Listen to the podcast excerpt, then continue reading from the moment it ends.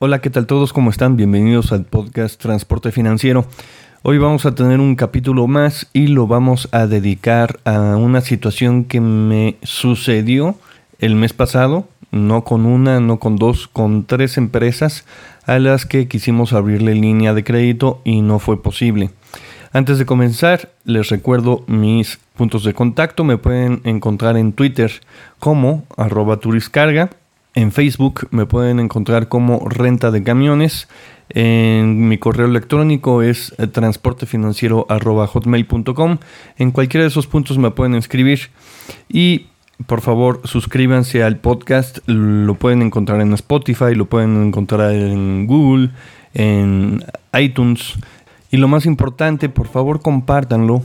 Si les gusta la información, si creen que es información que puede ayudarle a alguien, compartan este podcast con esa persona que ustedes creen que le puede servir. Muchísimas gracias y comenzamos.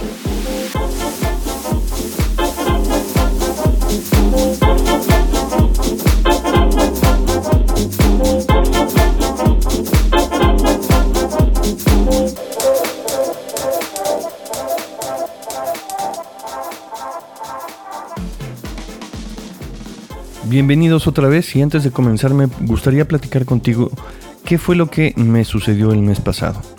El mes pasado tratamos de acreditar a tres empresas transportistas ya con tres años de antigüedad y con una clientela ya establecida, ya eh, sus socios o el dueño era una persona que tenía conocimiento del medio, que sabe de lo que se trata el transporte.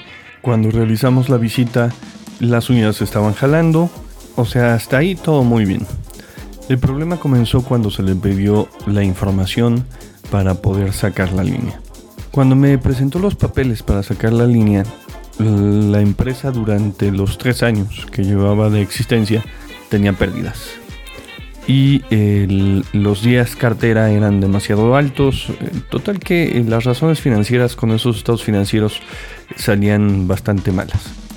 Muy apalancado, etcétera. Entonces, platicando con el dueño, le comenté, oye, estos estados financieros eh, son los que presentas Hacienda. Él me comentó que sí. Le dije, ah, ok, mira, preséntame los estados financieros con los que tú tomas decisiones, o sea, los estados financieros internos. Y me comentó que esos eran los únicos estados financieros que tenía.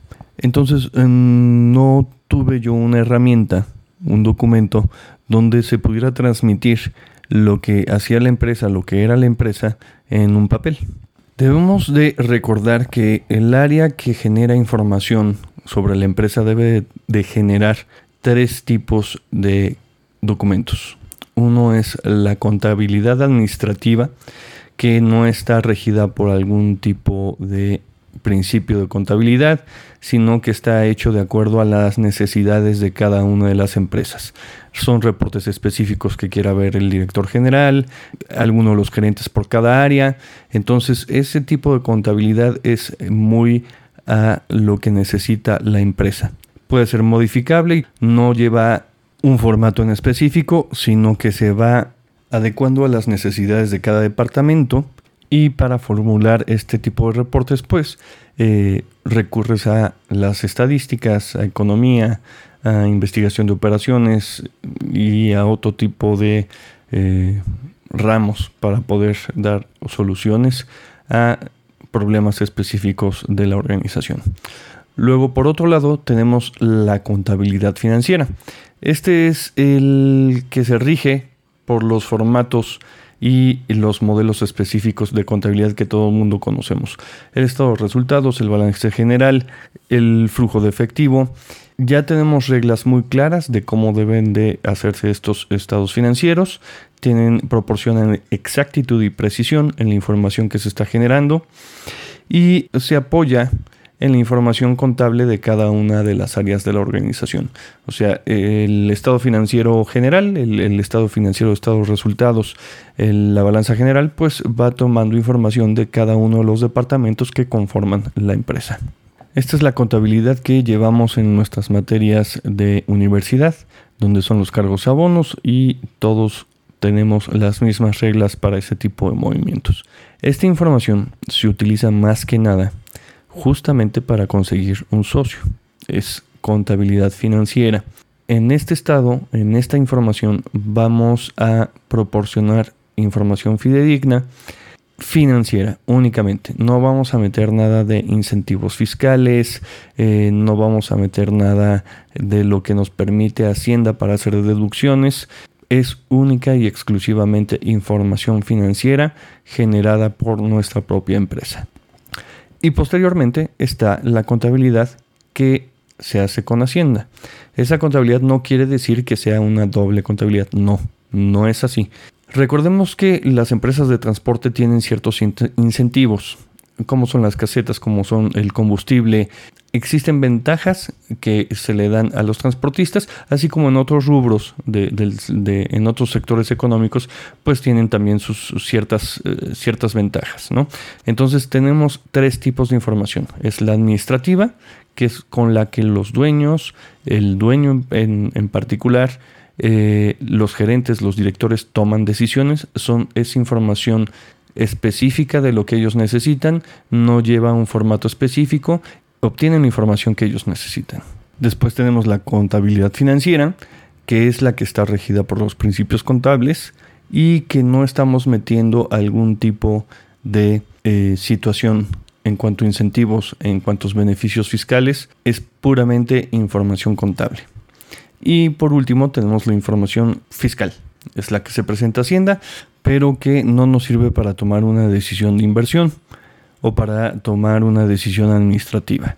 Entonces, si yo voy a ir con un banco, con una institución financiera, donde eh, se les va a pedir dinero para poder realizar una inversión, tenemos que tomar a esa institución financiera o ese banco como si fueran, fueran a ser nuestros socios en realidad de alguna forma lo están haciendo. Ellos están poniendo un riesgo, están utilizando su capital, su dinero, para invertir en nuestro negocio y que nosotros a su vez podamos crecer. Claro, eso tiene un costo y ese costo es la tasa que pagamos por ese préstamo de dinero. Ahora vamos a tratar de ejemplificar esto que estamos diciendo. No sé si alguno de ustedes ha visto un programa que se llama Shark Tank donde varios empresarios, varios emprendedores van con inversionistas de alto renombre, le presentan su proyecto y dependiendo del resultado de la presentación, de qué tan bueno es el negocio, pues los inversionistas deciden si meter su lana en esos negocios o no. Si no lo han visto, véanlo. Eh, imagínense que estos emprendedores tienen que en 5 o 10 minutos máximo, tienen que presentar la idea del negocio, tienen que presentar números y tienen que vender su idea a estos inversionistas en ese poquito tiempo.